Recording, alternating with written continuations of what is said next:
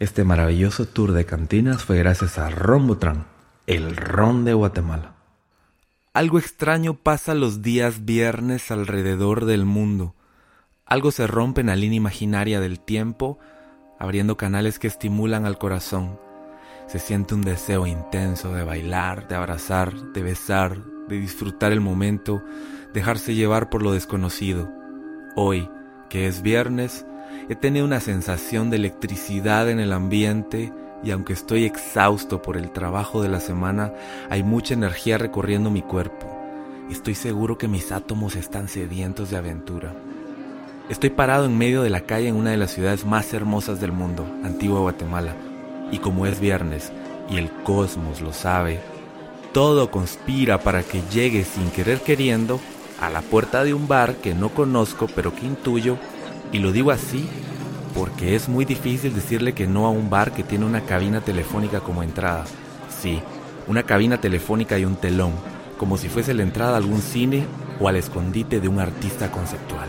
Ok, ¿por qué no? Aquí vamos. Hola, ¿qué tal? ¿Cómo están? Bien, súper. Nítido. ¿Soy el primero en llegar al bar? Eh, sí, el primero.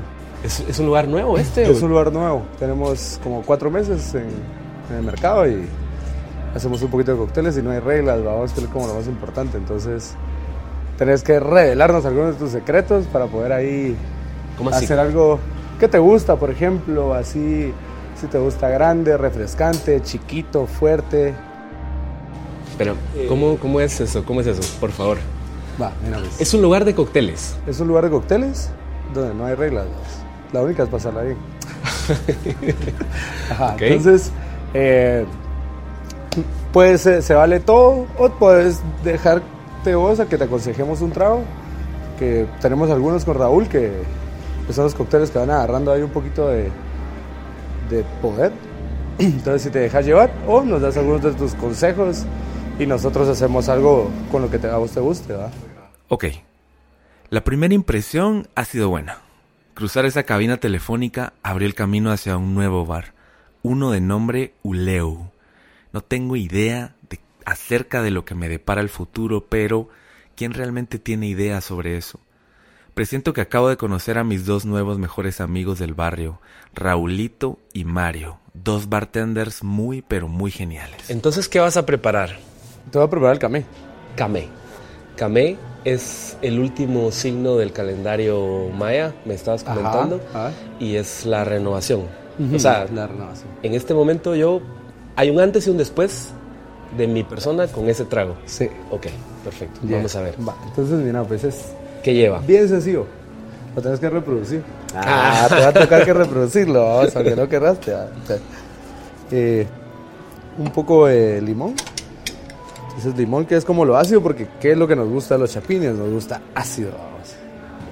Después, ¿cómo somos nosotros los chapines? Somos como medio pícaros siempre. Y ácidos también a veces. Ajá, ¿no? y ácido. Ajá. Entonces ponemos un poquito de sal. Mmm, ácidos, pícaros. Nunca lo había pensado. Ese Mario es un loquillo.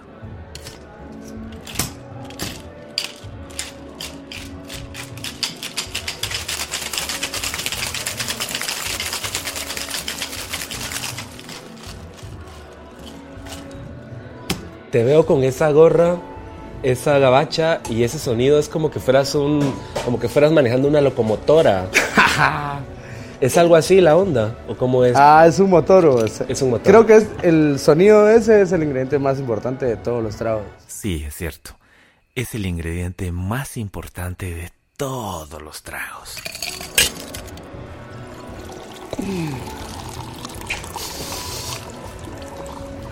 Está increíble. Está increíble. Sí, está increíble. Yeah. Lloraría, pero es muy temprano para llorar. Se vale a toda hora llorar y reír y todo. A veces creo que los bartenders tienen un poco de psicólogos, de médicos y de chamanes. Cuando dicen que tienen la razón, yo les creo. Y lo digo porque el primer brebaje de esta noche no solamente fue mi cable a tierra, sino también me hizo reflexionar sobre las culturas ancestrales y su importancia dentro de la cosmovisión humana. Regresé a mi barrio, a mi infancia, a los sabores de la calle, cuando en la calle todavía se respiraba cierta paz. Me bebí al mismísimo Nahual Camé, que definitivamente reconfortó mi alma. Hay una libertad, cuando me, cuando me contaron al inicio, no hay reglas acá. Hay, hay improvisación, ¿cómo, cómo, comienza, cómo, ¿cómo se comienza a crear un cóctel? Mm, bueno, mira, yo creo que básicamente nuestro estilo de crear un cóctel respeta algunas reglas, pero nos dejamos llevar mucho por lo que la gente quiere en ese momento. Entonces te preguntaba yo, ¿tenés alguna fantasía? Es como decir, mira, yo quiero probar manzana con picante en un cóctel. Tal vez no te lo puedes imaginar, pero sí se puede dar. Mm, ¿Cuál será mi fantasía de cóctel? ¿Serán frutas? ¿Serán especies? ¿Polvo de hadas? Creo que lo tengo que pensar mejor. La idea es, el bartender es, un, es una especie de DJ. El bartender es, eh, eh, digamos, es el centro de acción de, de, un, de un, espacio, de un bar. Eh, pero encima de todo, un bartender que hace cócteles es como una especie de alquimista que sabe y conoce los ingredientes. Sí, aterricé en lo que estábamos hablando. Ajá. sí, de hecho sí es un... mira, pues hay una frase que dice, todo mundo puede hacerse una bebida. Todo mundo puede mezclar. Vos agarras cualquier ingrediente y lo mezclas. Ahora, el bartender se encarga de estudiar minuciosamente en qué cantidades va a dosificar esos ingredientes. Yo le puedo poner sal a un cóctel y lo voy a salar.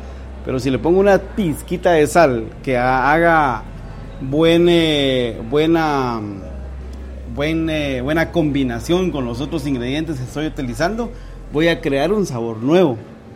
Entonces eh, somos tal vez DJs, otros le llaman alquimistas. Es interesante cómo una noche de copas se puede convertir en una cátedra de vida.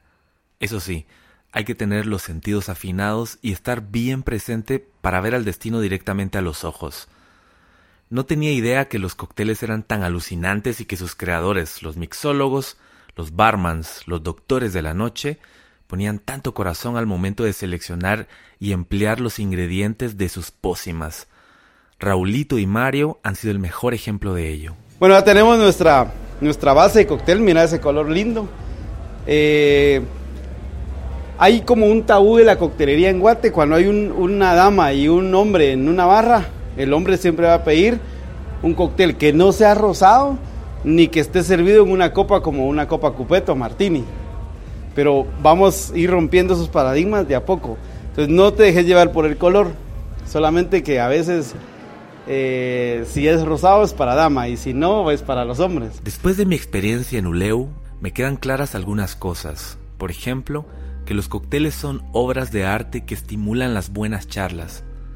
Que lo mejor de todo es hacerle caso al instinto y al corazón, porque pueden ser una guía hacia el descubrimiento de los misterios. Lo otro, lo fundamental, es que los hombres podemos tomarnos tragos de color rosado y no pasa nada, y que en ese acto hay cambios importantes de paradigmas. Mi camino no se queda aquí. Aún con un poco de luz decido seguir mi corazón y continuar explorando esta hermosa ciudad. Espero ver nuevamente a Raúl Cojolón y a Mario Alarcón, dos grandes, enormes de la coctelería que aman su trabajo.